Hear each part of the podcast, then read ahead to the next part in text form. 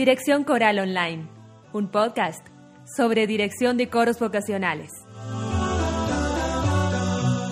Este es el episodio número 99 de Dirección Coral Online y hoy voy a hablar sobre 12 mandamientos, 12 líneas directrices que debemos seguir para tener una buena técnica de ensayo.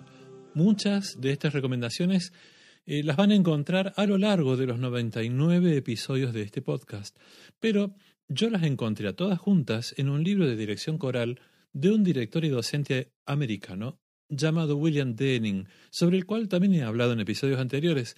Dejo enlaces en las notas del programa para que escuchen esos episodios, eh, porque ese libro es muy interesante.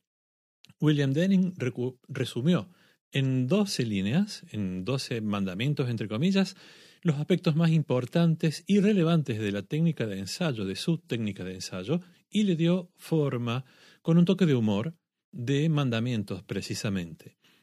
Eh, este libro está en inglés, se llama Chorus Confidential.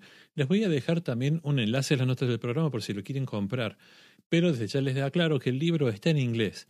Así que, bueno, hoy aquí yo voy a ir traduciendo línea por línea cada uno de estos mandamientos. Y como traducir del inglés al castellano no es mi fuerte, voy a ir agregando algunas ideas propias. Tomen papel y lápiz entonces para anotar y si no, también pueden ir a gusespada.com barra 99 y ahí voy a dejar la transcripción de estas 12 recomendaciones. Comenzamos. Número 1. Conocerás y amarás la partitura con toda tu alma y toda tu mente. Llegamos a conocer la partitura tocándola, cantándola, mirándola por horas y horas, hasta que llegamos a aprenderla de cabo a rabo, de adentro hacia afuera, de afuera hacia adentro, de punta a punta, del derecho y del revés.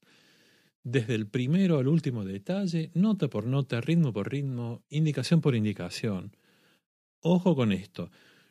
Yo no recomiendo escuchar grabaciones. Las grabaciones son un atajo aparente ¿sí? para aprendernos la partitura, pero de verdad intentar aprender una partitura nueva, escuchando versiones de otros coros, interpretaciones de otros directores, nos va a generar más perjuicios que beneficios. Eh, no hay un camino corto ni sencillo para aprenderse una partitura, simplemente hay que sentarse y dedicarle tiempo. Y bueno, dentro de este mandamiento, en lo que se refiere a amar a la partitura, si no amamos lo que hacemos? ¿Para qué lo hacemos, verdad? Número dos, sabrás exactamente qué quieres lograr en cada ensayo. Tenemos que saber cuánto vamos a tardar en lograr lo que queremos lograr y cómo lo vamos a lograr. También está bueno contarle al coro nuestros objetivos para que ellos tomen responsabilidad y tengan la oportunidad de aportar al cumplimiento de, estas, de estos logros y, y de estos plazos. Número 3. Deberás dar una razón para cortar y hay que darla en el momento que cortamos.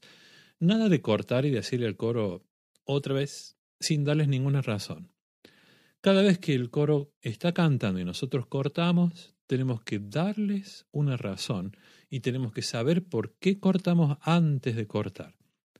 Si no sabemos qué queremos, entonces mejor no cortamos y dejamos al coro cantar, ¿ok? Número 4. Hablarás únicamente cuando sea necesario.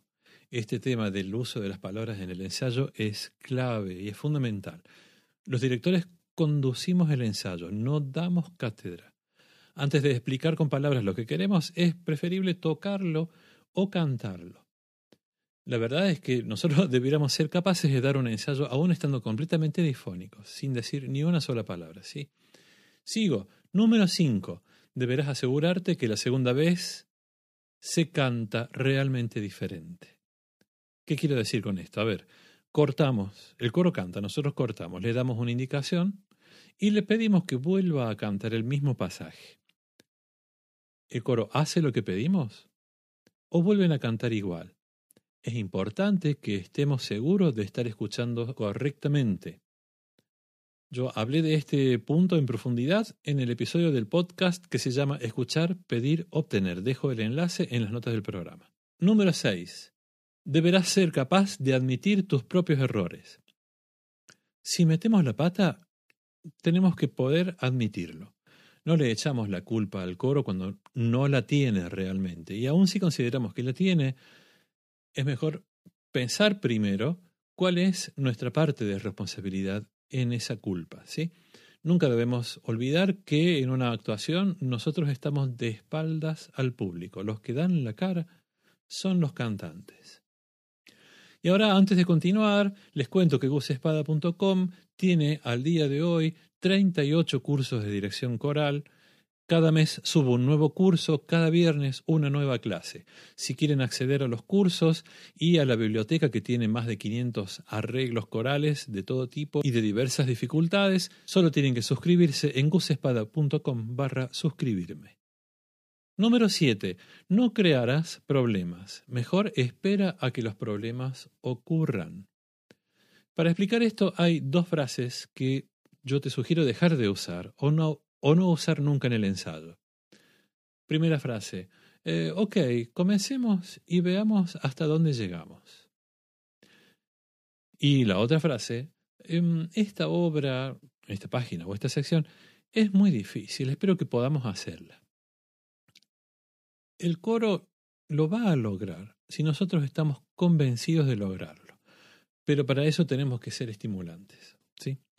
Número 8. No desperdiciarás tiempo en detalles minúsculos que no afectan lo que está sonando. Supongamos que estamos leyendo por primera vez o por segunda vez una obra nueva. Lo importante son las notas, los ritmos y los problemas graves de afinación. Por poner un ejemplo, dejamos todo lo demás, la expresión, los detalles del texto, para después. Tenemos que poder jerarquizar los problemas e ir siempre a los más graves. Número 9. Hablarás fuerte, lento y claro. Y nunca mientras el coro está cantando. Es muy difícil que nos escuchen cuando están cantando y por lo general los cantantes no entienden lo que les decimos. Número 10. Serás medio esquizofrénico. Con el gesto debemos inspirar y con el oído debemos corregir. Son dos funciones completamente diferentes y una función tiende a cancelar a la otra, así que tenemos que tener mucho cuidado con esto, pero tenemos que hacer funcionar las dos cosas al mismo tiempo, aun cuando sean contradictorias. Número 11. Harás música al menos una vez en cada ensayo. Esto se lo debemos al coro. El coro tiene que saber que, bueno, en algún momento del ensayo vamos a dejar que las cosas pasen y vamos a hacer la obra salga como salga. Esto va a hacer que el coro preste mucha más atención en ese momento. Eh, tenemos que darle de tanto en tanto la chance de hacer música sin que estemos nosotros parando y cortando cada cuatro compases y dando indicaciones por un problema de afinación, por un problemita rítmico, por una sílaba mal puesta. Un error de vez en cuando puede pasar y tenemos que dejarlo pasar para que suene la música. En el ensayo tenemos que tener momentos de música propiamente dichos, ¿sí? Y para terminar, número 12, deberás saber cuándo dejarlo. ¿Qué quiere decir esto? Tenemos que desarrollar un cierto sentido, un sexto sentido, que nos permita saber cuándo o hasta cuándo tenemos que tenemos y podemos insistir con un problema, con una sección o con una obra. Y cuando llega ese momento, ese hasta cuándo, que se transforma en un hasta aquí, en ese momento tenemos que poder dejarla. Dejar y cambiar de obra, cambiar de fragmento o terminar el ensayo. Hay cosas que es mejor dejarlas madurar y retomarlas en el ensayo siguiente.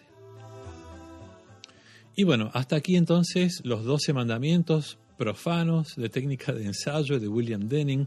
Espero que les sean útiles, que puedan ponerlos en práctica, si no a todos, al menos a algunos de ellos. Son realmente útiles, funcionan muy bien, yo los uso, los pongo en práctica.